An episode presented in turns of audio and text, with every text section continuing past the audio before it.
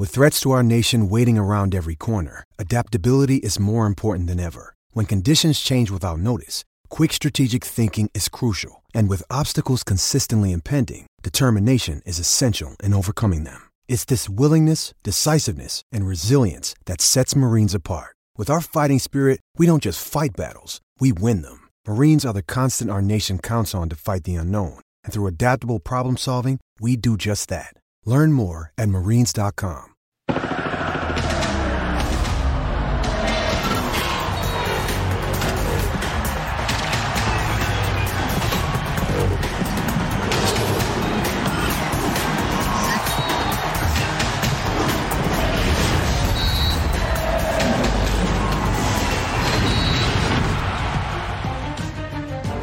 los favoritos para ganar la justa mundial estoy plenamente confundido. Mientras unas elecciones golean sin despeinarse, otras son golpeadas por rivales en teoría más débiles. Argentina se sigue sobando la mega sorprendente derrota contra Arabia Saudita y este miércoles otro candidato salió a escena contra la selección representada por el espíritu de los supercampeones, Japón, mientras que España parece que ganó por un touchdown. Bienvenidos, es hora de punto final.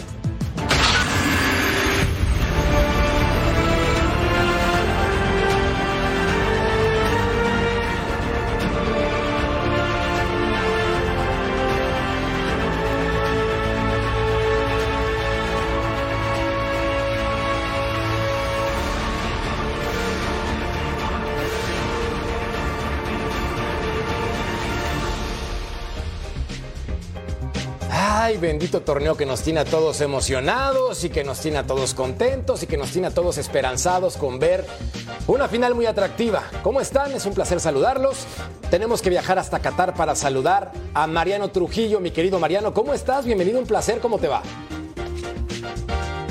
¿Cómo estás, Jorge? Qué placer estar con ustedes. Saludo a todos los compañeros en la mesa. Eh, pues listo para hablar de fútbol. Eh, esta es una fiesta del fútbol, eh, pero estoy un poco confundido porque la verdad es que es el mundo del revés acá en Qatar. Totalmente de acuerdo. No sabemos a quién ponerle billete en la quiniela. ¿O no, mi querido Claudio Suárez, Emperador? ¿Cómo estás? ¿Qué tal, Jorge?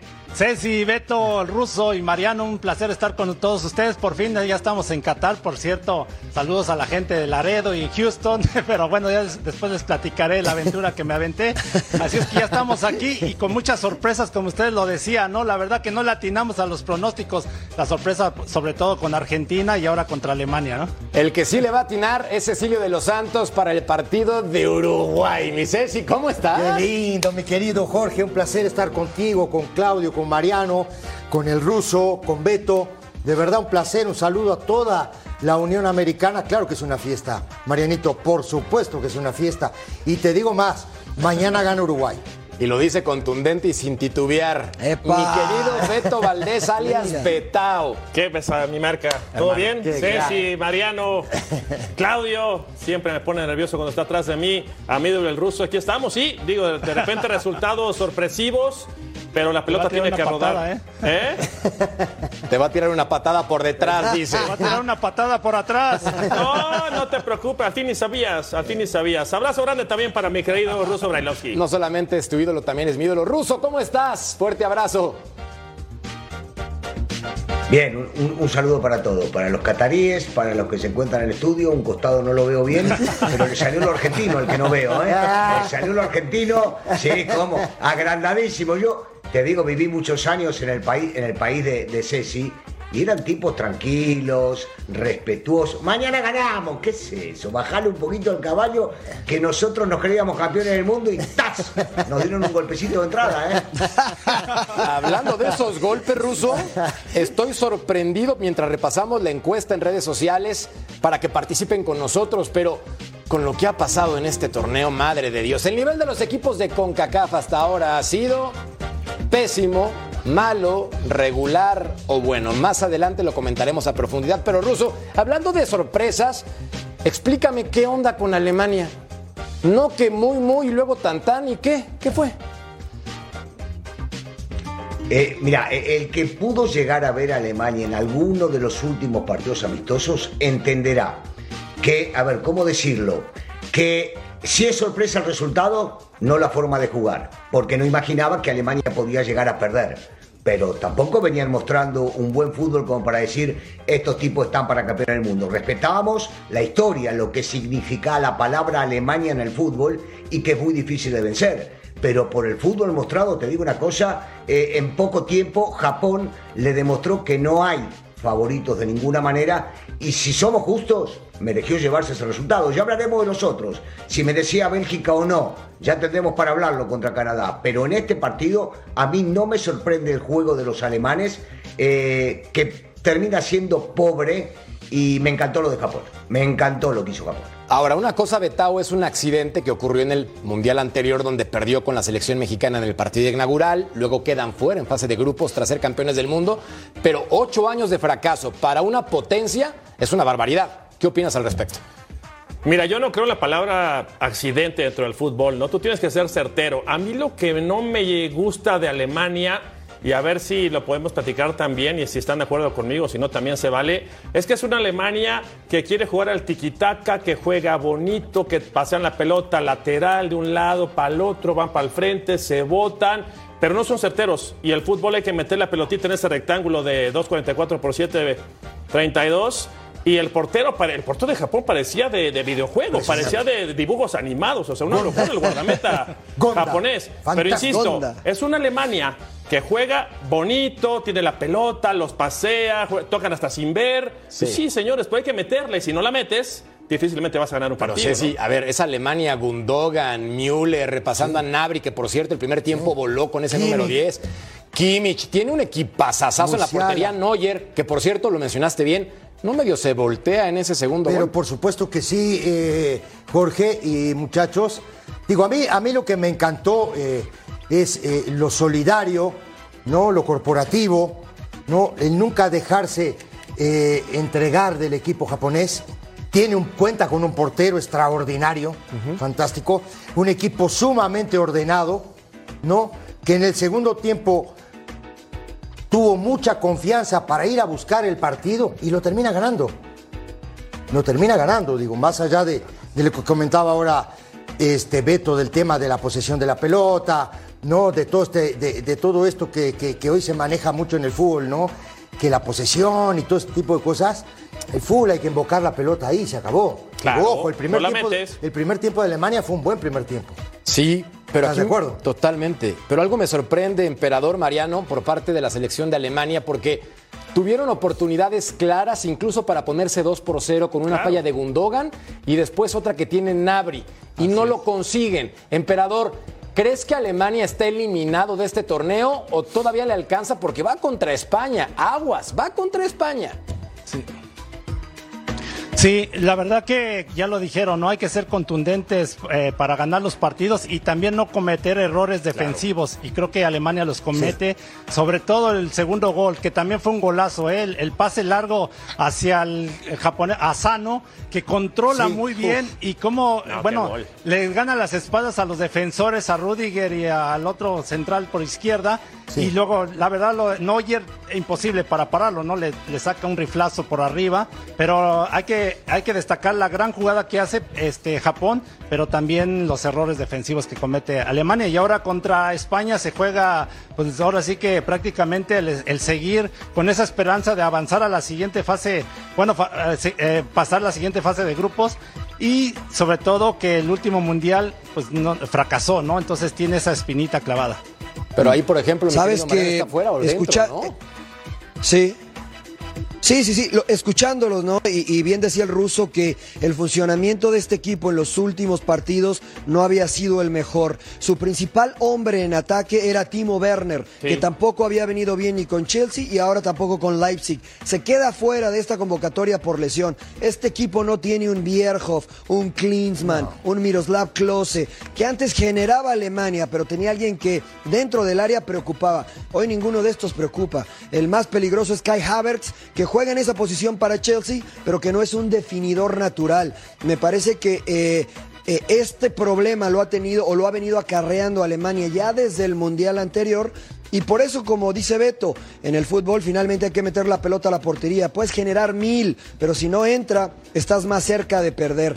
Yo, el, juego contra España, le, veo más posibilidades a Alemania de poder sacar un resultado por el estilo que aplica España en el terreno de juego. Veo un funcionamiento que puede llegar a, a empatarse y tal vez Alemania pueda recomponer el camino. Ahora, Russo, viendo a Ritsu Doan, un futbolista japonés muy joven, con 24 años, participando en la Bundesliga con el Friburgo o el Freiburg, unos 72, 70 kilogramos, 30 partidos internacionales, pero también tiene el debut en esta competencia. ¿No crees que a veces no revisamos los nombres de jugadores que pueden convertirse en figuras importantes y por eso se complica la historia? Mira, yo, yo estoy seguro que sí. Yo estoy seguro que sí. A veces, a veces confiamos demasiado eh, en los técnicos y pensamos que los técnicos de las selecciones importantes están atentos a todos como deberían estarlo y revisar cómo juega cada equipo, qué funcionamiento tiene cada jugador, por dónde te pueden llegar a sorprender y de esa manera, de esa manera estarían mucho más completos. La realidad, por lo que he visto en ciertos partidos, y comparo este con el de Argentina, lo que acabas de decir, me parece que no revisan cómo juega el rival y por dónde tenemos que frenarlos. Y este es el caso de repente de los japoneses, que en una de esas, en una de esas los alemanes no conocen a todos. Me sorprende, me sorprende pensar a mí, ¿eh? De esta manera. Pero cuando ve los partidos, algo está fallando. O no los conocen, o no lo entienden, o lo estudiaron.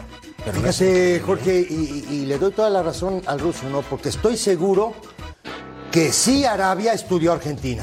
No, pero por supuesto. Que, que sí Japón Sí. estudió a, a Alemania. Claro, por estoy, eh, eh, eso es, digo, el técnico Sí, francés, sí. digo, y lo que trabajaron los tipos, ¿no? En los planes de juego para llegar a donde llegaron.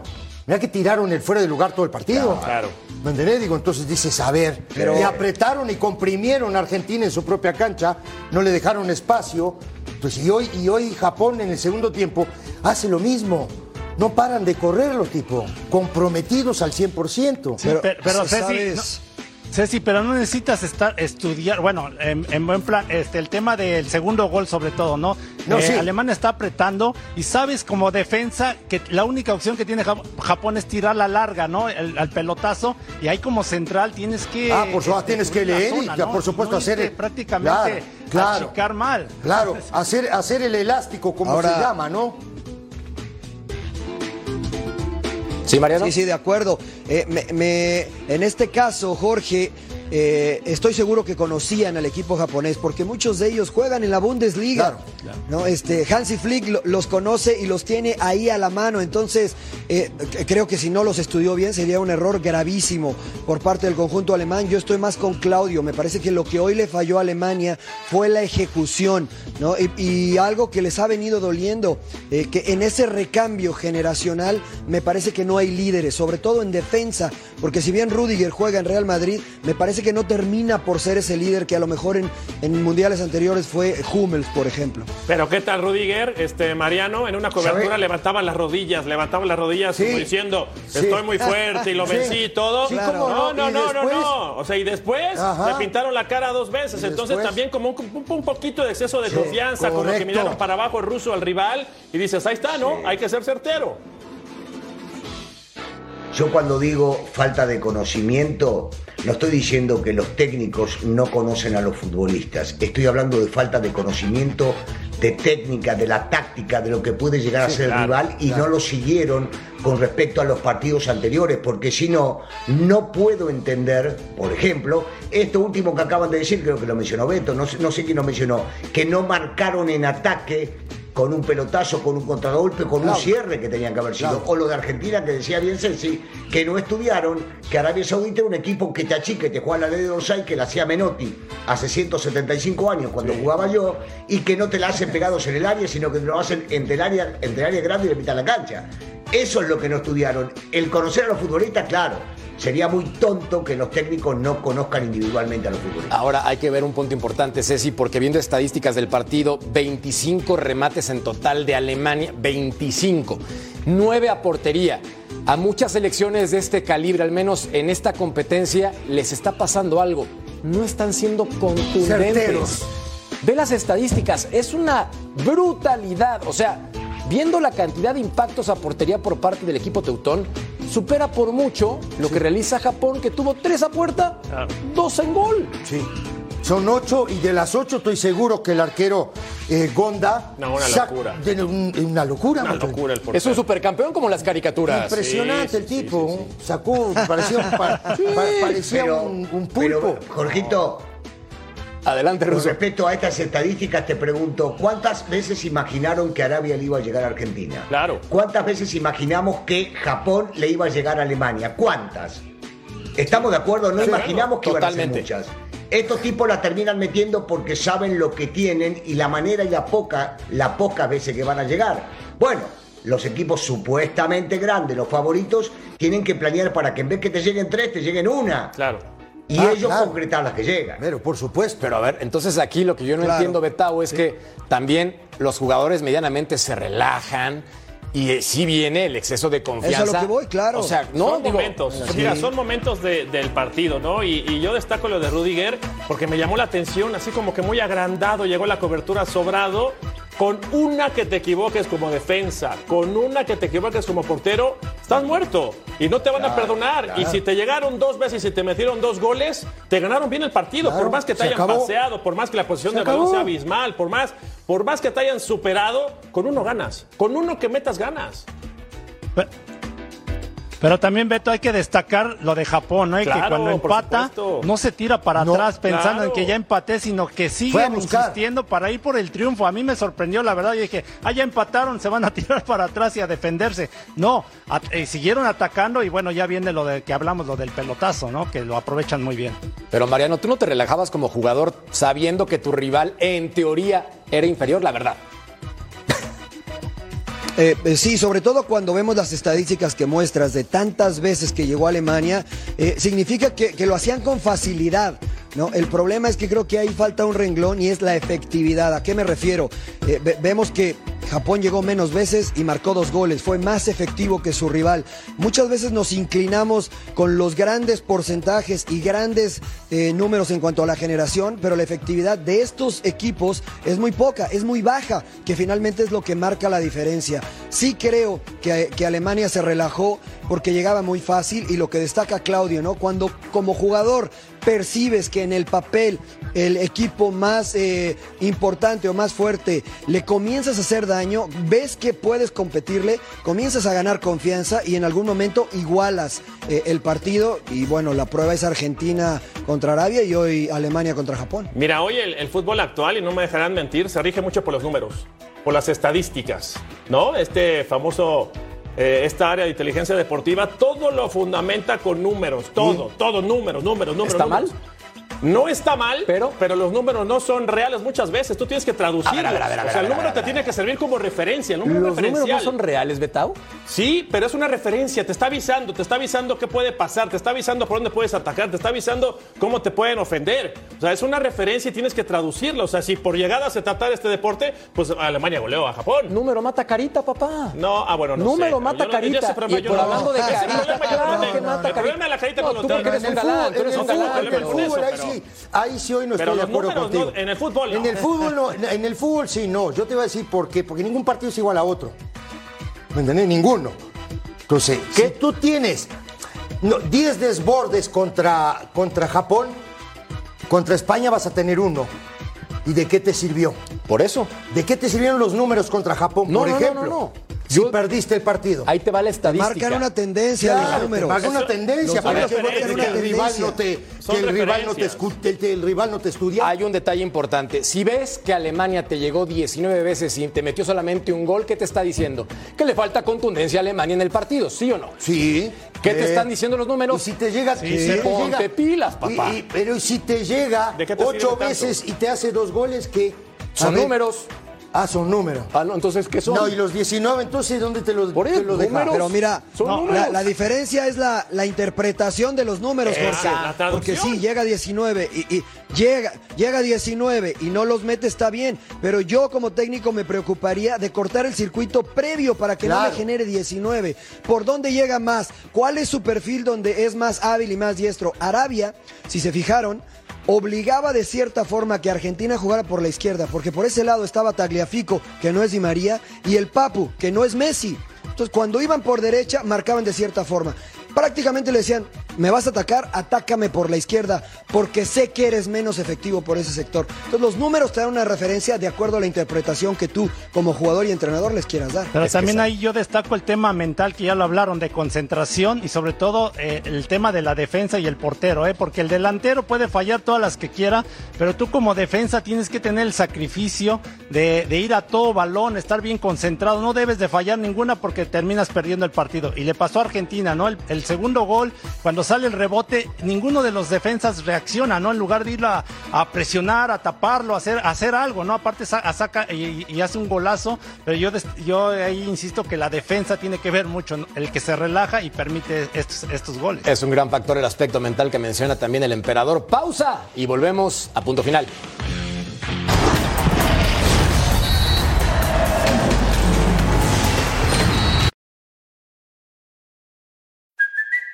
It's Kaylee Cuoco for Priceline. Ready to go to your happy place for a happy price? Well, why didn't you say so? Just download the Priceline app right now and save up to 60% on hotels. So, whether it's Cousin Kevin's Kazoo concert in Kansas City, go Kevin, or Becky's Bachelorette Bash in Bermuda, you never have to miss a trip ever again. So, download the Priceline app today. Your savings are waiting. Go to your happy place for a happy price. Go to your happy price, Priceline.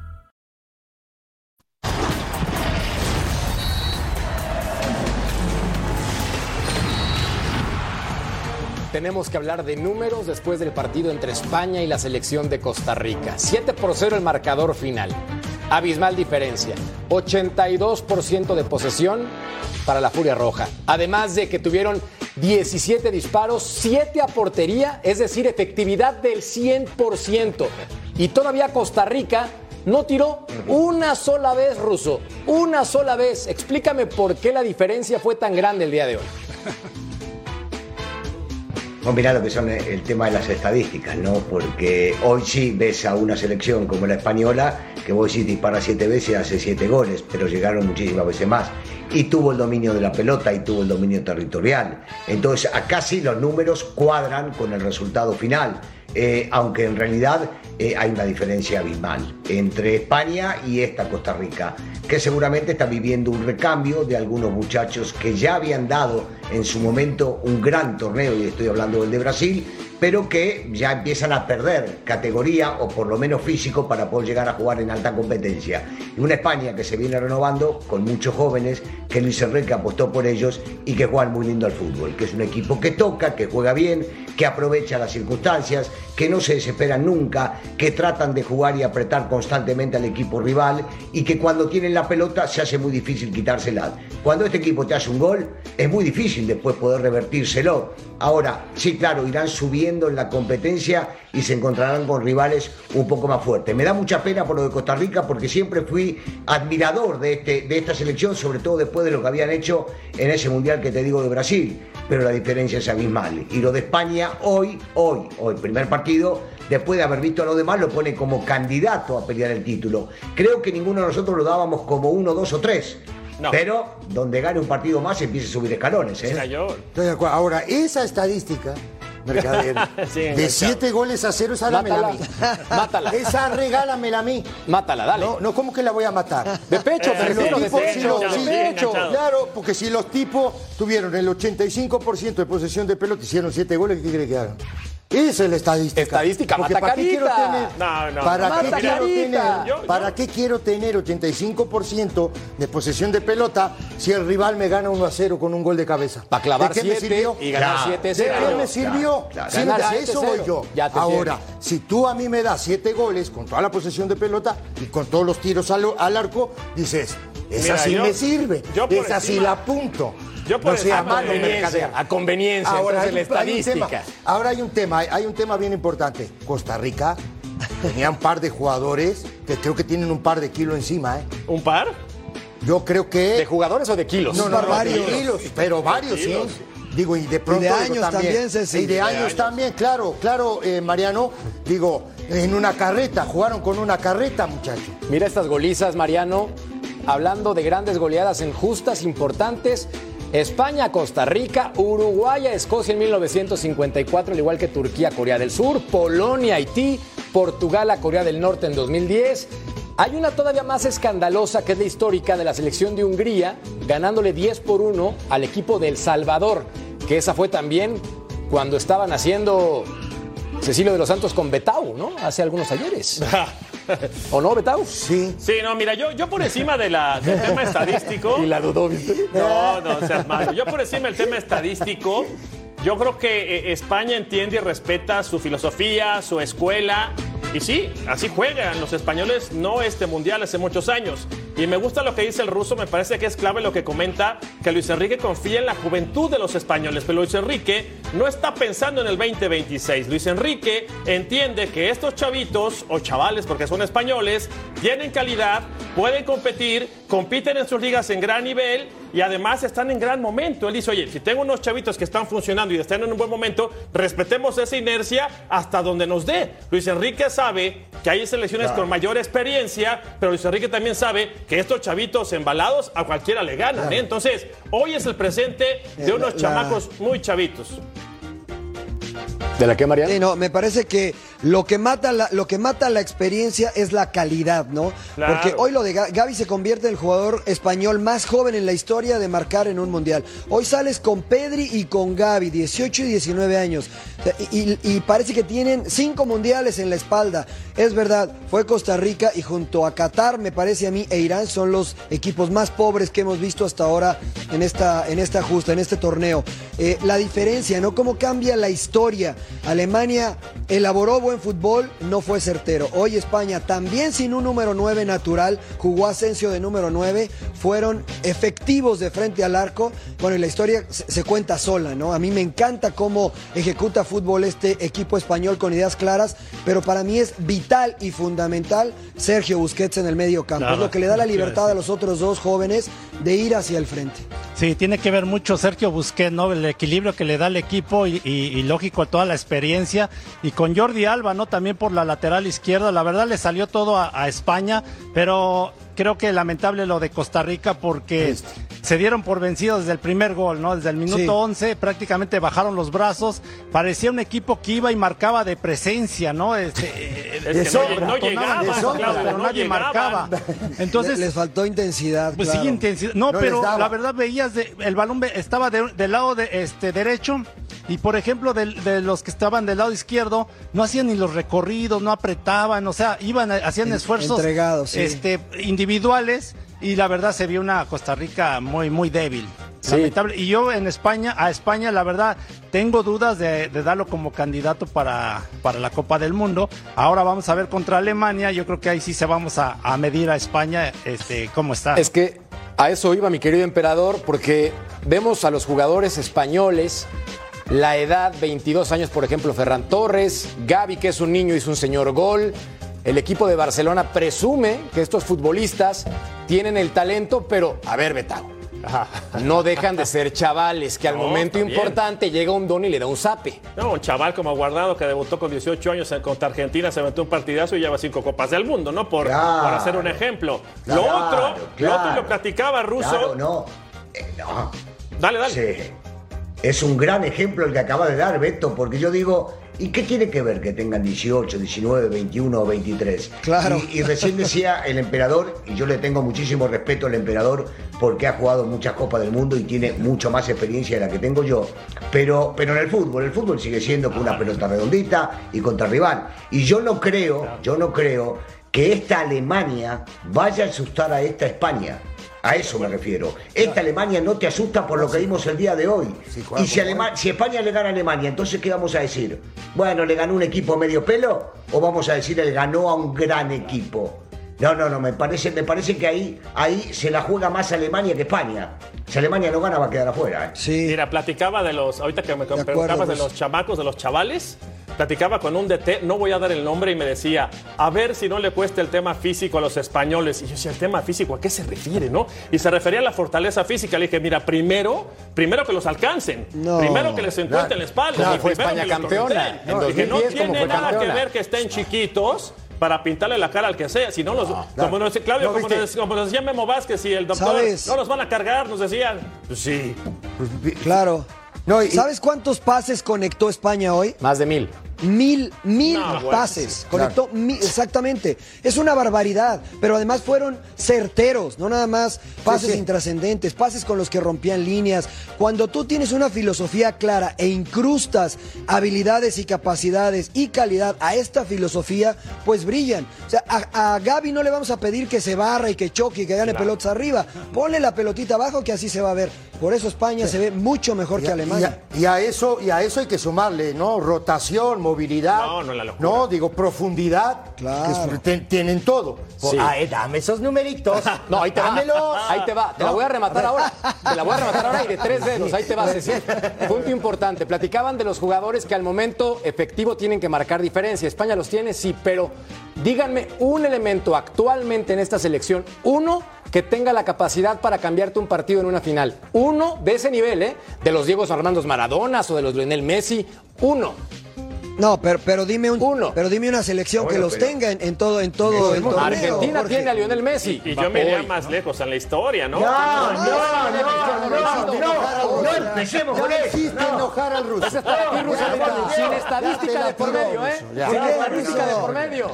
No, no, no. A ver, Russo. No, bueno, no, no. ¿Estadística de qué? Habla, me hablas de estadística que de con los qué? números fríos, mostrame ¿Cómo que cuándo. de qué? De no, fútbol, mostrame papá. cuándo, mostrame cuándo. Va. Mostrame cuándo en la Por selección argentina. No empiece de vuelta, Copa Mercader. América. Mostrame. ¿Quién la selección ganó? argentina. Copa de América, decir- ¿quién la ganó? Acabas No, Messi de no la ganó. decir No que la ganó Messi. Di María. No, ¿cuántos Di goles María. sin Copa América? Di María. me estás diciendo.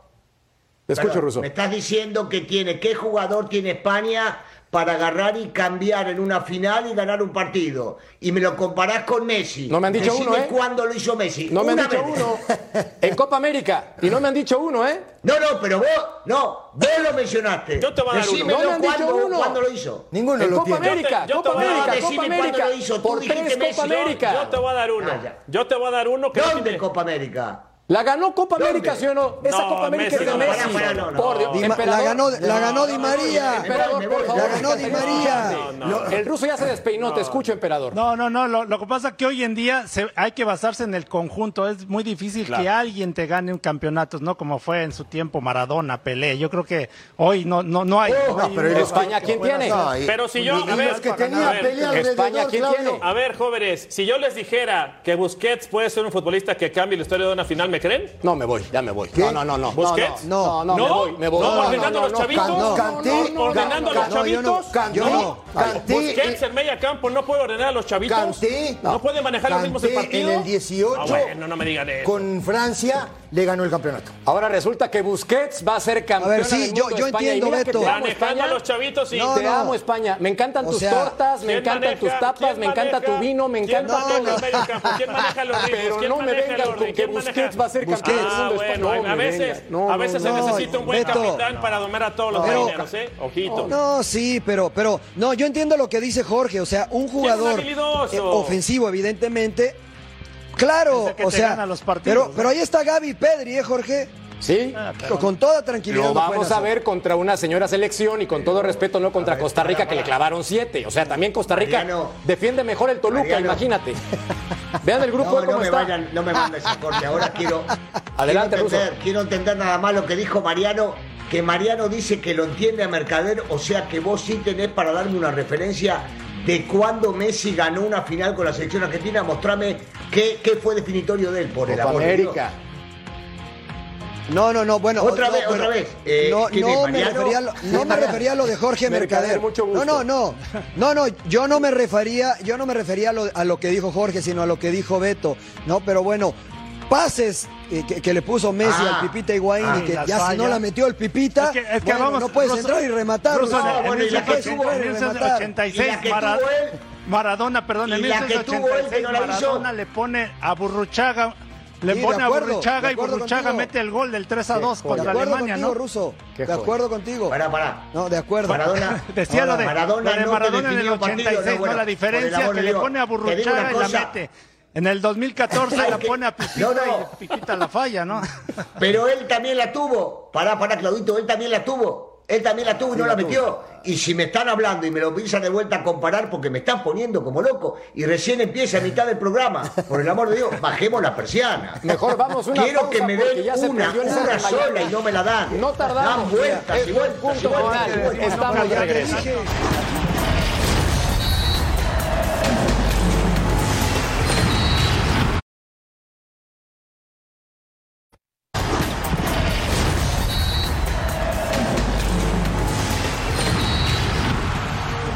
Solamente puedo decir, me siento bien después de este segmento pasado en donde se prendió el cerro. Y quiero irme hasta Qatar después de ver la expresión de mi querido ruso, a quien le mando un beso y un abrazo con mucho cariño, para que me cuente el emperador Mariano de lo que pasó entre Bélgica y Canadá, porque hoy la hoja de Maple llegó y llegó y llegó, y pues naranjas dulces, limones partidos. Eh, para mí, el mejor desempeño de un equipo de CONCACAF, el que hoy eh, tuvo el equipo canadiense, más allá del resultado. Creo que compitió muy bien ante el, según la FIFA, ¿no? Ante el equipo número 2 en su ranking. Entonces, me, gustó mucho lo de, lo de Canadá. Lastimosamente no se pudieron llevar nada del partido de hoy. Sí, la, la verdad que muy bien Canadá, ¿no? En los primeros minutos, cómo salió con todo a presionar. Se le presenta un penal que Alfonso Davis no lo cobra, creo que bien.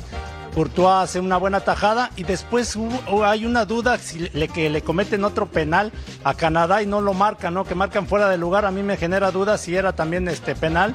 Pero bueno, ahí lo que hablábamos, la contundencia, ¿no? Cuando no eres contundente, pues prácticamente eh, el equipo que sí lo hace se lleva el triunfo y así fue, ¿no? Batshuayi en el este es contundente y, y- y prácticamente Bélgica se lleva el, el- el partido. Mira esto, Betao.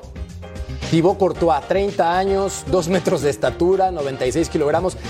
Si se te pone enfrente al momento de un penalti, sí medio te vienes desvielando, ¿no? O sea, no está sencillo por la presencia física de este guardameta de Bélgica. No, y a- es Courtois y es el escenario, es la responsabilidad y son muchos detalles. No me gusta mucho cuando el ruso dice una cosa es entrenar los penales y practicas y practicas toda la semana y otra cosa es pararte ahí y saber que estás enfrente de Bélgica, que es la segunda en el ranking, como bien dice Mariano, y tener que meterle gol a Courtois no es tema sencillo. Pero mira, volvemos a la calidad, ¿no? O sea, la calidad mata muchas cosas. Y, y una Canadá que apretó, la mejor de CONCACAF hasta el momento, me parece en lo futbolístico, encerró a Bélgica los últimos minutos, no fue certero, y en una pelota de 70 metros, jugando en línea de 5, los defensores de Canadá, vuela, vuela, vuela, vuela, la dejan votar, estás muerto como defensor central, y Batshuayi no te iba a perdonar, ¿no? Mira, ahí está entonces Batshuayi, mi querido Ceci, 29 años, juega en el Fenerbahce. Tuvo una, papá. Con eso. Sí, eh, eh, certero. Estadística. Y un error puntual, porque si tú estás Sí. jugando con línea de 5, tienes que hacer el elástico sí o sí si viene el pelotazo. No, y vuela 70 metros. Vuela 70 metros No, la pelota. no, puede ser. No puede ser. Entonces digo, dejó ir, sí, y digo, y Davis que deja. No, Alfonso Davis deja el, el- el penal. Si lo hubiera canjeado por gol, capaz que la, la situación sería otra. Totalmente de acuerdo. Pausa y volvemos a punto final. No tardamos nada.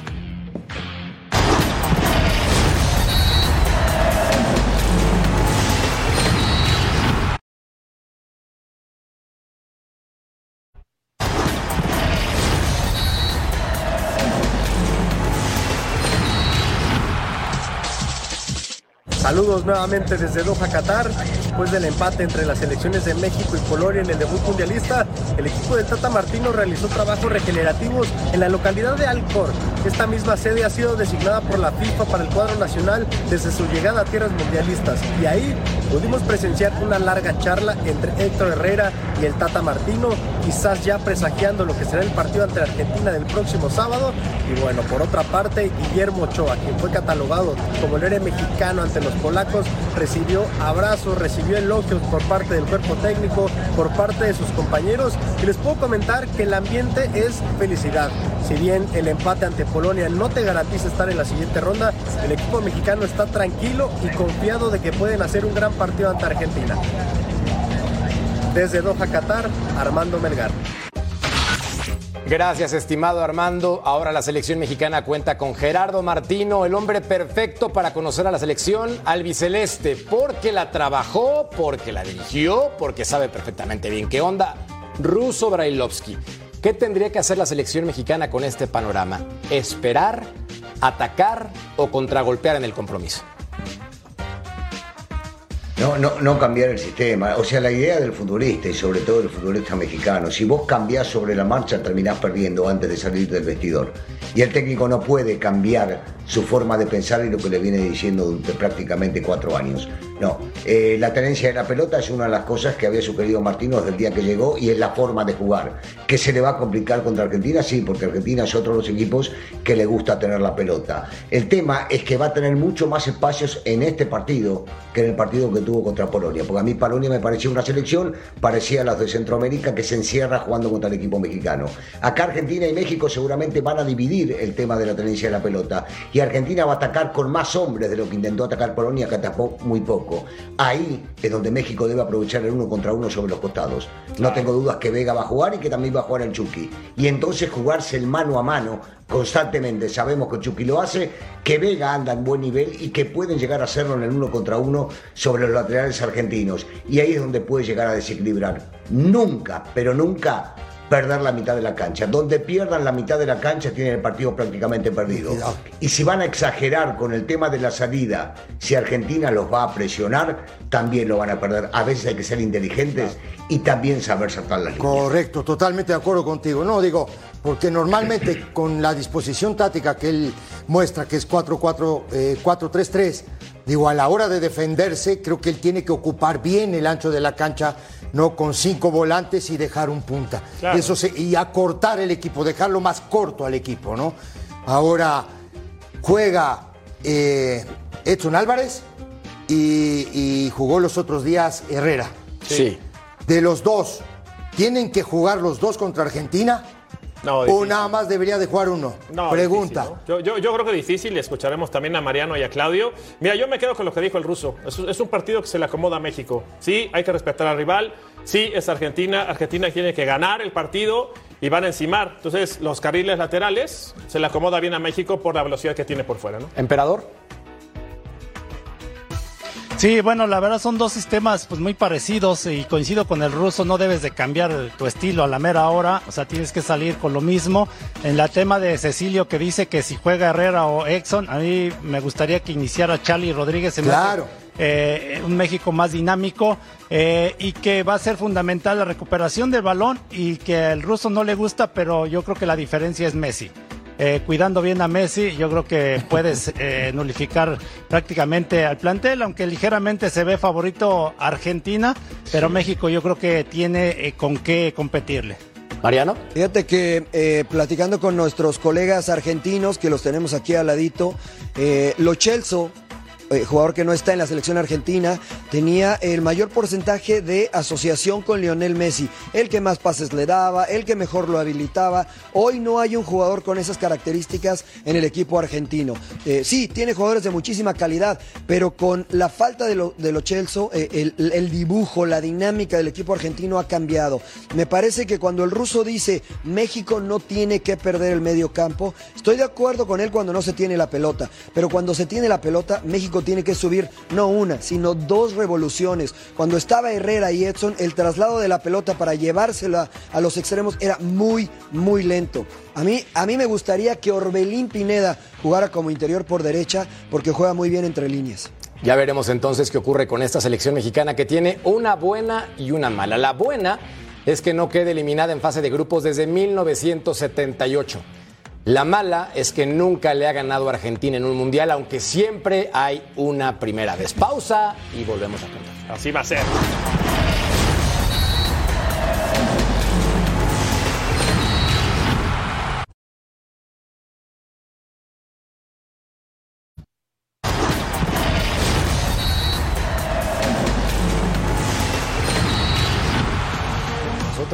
Nerviosos y tú tranqui, Ceci, para el día jueves, porque tu selección va a estar rifándose No, el ¿eh? físico y algo más en un partido vital. Ya, la verdad, ¿qué tan nervioso estás del 1 al 10? No, no, sí estoy nervioso, por supuesto, porque quiero que gane Uruguay. Iba a ganar, ¿no? Espero que gane. Yo también pensé que iba a ganar Argentina, pensé que iba a ganar Alemania. O sea, ¿tienes mello para el No es partido? miedo, pero de todos modos, precaución. Cuéntanos Por entonces Dios. el compromiso, ¿cómo te imaginas que se para esta selección de Uruguay? No, Uruguay, Uruguay, por lo que yo más o menos he averiguado, es Rochet, Varela, Godín, Jiménez y Olivera. Después juega Valverde como volante por derecha, Pelistri como volante por izquierda, Bentancur y Vecino los dos contenciones y arriba Suárez con Darwin Núñez. Ah, Suena bien, porque hay una mezcla importante. Para mí es un equipazo. Sí. ¿Hasta Para dónde mí. puede llegar? Esa es la pregunta del millón. ¿Hasta dónde llega esa selección de Uruguay? Porque para mí puede estar entre los mejores cuatro incluso, ¿eh? Entre semifinalistas creo que Si tiene potencial. recupera a Araujo, puede ser. Se ve difícil, no sé si. Supuestamente para el segundo partido estaría. Pero Betao ahí físicamente no sé si te veo. ¿Tú qué opinas? No, no, puede ser, ¿no? Puede ser por todo lo que se ha escuchado de su recuperación. Y yo sí, sí comparto con lo de Uruguay. Uruguay siempre da lata, ¿no? Sin faltar al respeto, le ha faltado sí culminarlo ya porque ha tenido grandes generaciones, grandes futbolistas. Es un fútbol envidiable. Lo que producen es tremendo. Y yo creo que Uruguay está para grandes cosas. Hasta dónde va a llegar no lo sabemos porque ya desde que arrancó el programa dijimos que el mundo está al revés. Pero este Uruguay es un equipazo. O sea, no, no desmerece nada contra los anteriores mundiales, ¿no? Y te, y te deja, y, y ojo, de la Cruz afuera, de Arrascaeta afuera. Es un equipazo, ¿eh? Ahora, Russo, Alonso en la dirección técnica, ¿qué opinas que rescató esta selección en el momento justo? Sí, es cierto. Sí, aunque había que haber cambiado un poquito antes, dice la gente conocedora, sobre todo de Uruguay, Cecilio debe estar mucho más informado. Es real que llegó en el momento indicado, le cambió un poco la cara el, el equipo también. Y por ejemplo, aparece un chico que nadie conocía, como lo es Pelistri, que fue figura en los partidos que le tocó ser este, el técnico, el primer técnico, y fue criticado cuando lo citaron. Y el chico por derecha se la pasó desbordando cada vez que tenía la pelota y terminó siendo figura. Incorpora a Núñez, que está pasando por un gran momento, y recupera a Luisito Suárez, que yo creo que lo mejor que hizo Luis fue ir a jugar al Uruguay. Nacional. Se confundió al equipo que fue a jugar. No, no, pero vino bien ir a jugar. Y aparte fue campeón uruguayo. Te lo digo más.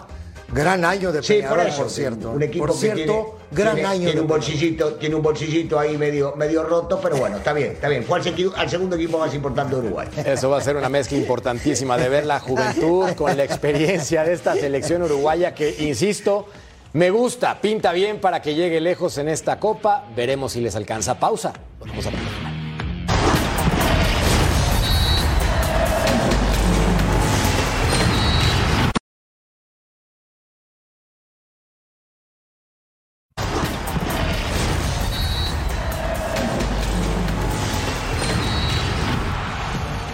Brasil contra Serbia. Antes que acabe el show, Emperador, Mariano, pronóstico.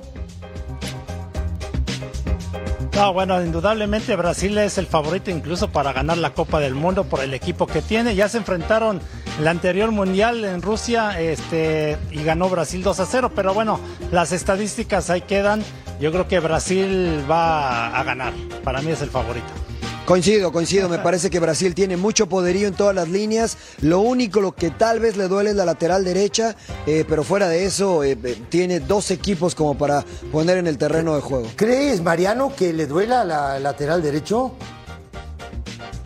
Sí, sin duda. Está Dani Alves y Danilo. Y Danilo no es el jugador más capaz con la pelota, sobre todo para lo que le gusta jugar a Brasil. Me parece que del lado izquierdo con, eh, con Telles, con Alexandro, tiene mayor capacidad para elaborar desde abajo. A Danilo de repente se le apaga la luz, mi querido Ceci. Tú Sí, conoces ser, sí. esa posición. No, no, sí, puede ser. Encuesta nada más para revisar rápidamente cómo quedó aquí en punto final. La repasamos a continuación. El nivel de los equipos de CONCACAF, pésimo, malo, regular. Es la que acaba ganando con un 46%. Messi, ento triste de despedirme de ti, Ruso. Te mando un fuerte abrazo. y un beso también. ¡Epa! No va a hablar. Bueno, mi No querido va hablar, no va a- Amarilla, amarilla por la provocación. Ceci, Mariano, todos. placer. Este cuento se acabó. programa. Ya veremos qué pasa el sábado. Gracias por acompañarnos. Nos vemos en una siguiente edición. Hasta la próxima. Fuerte abrazo.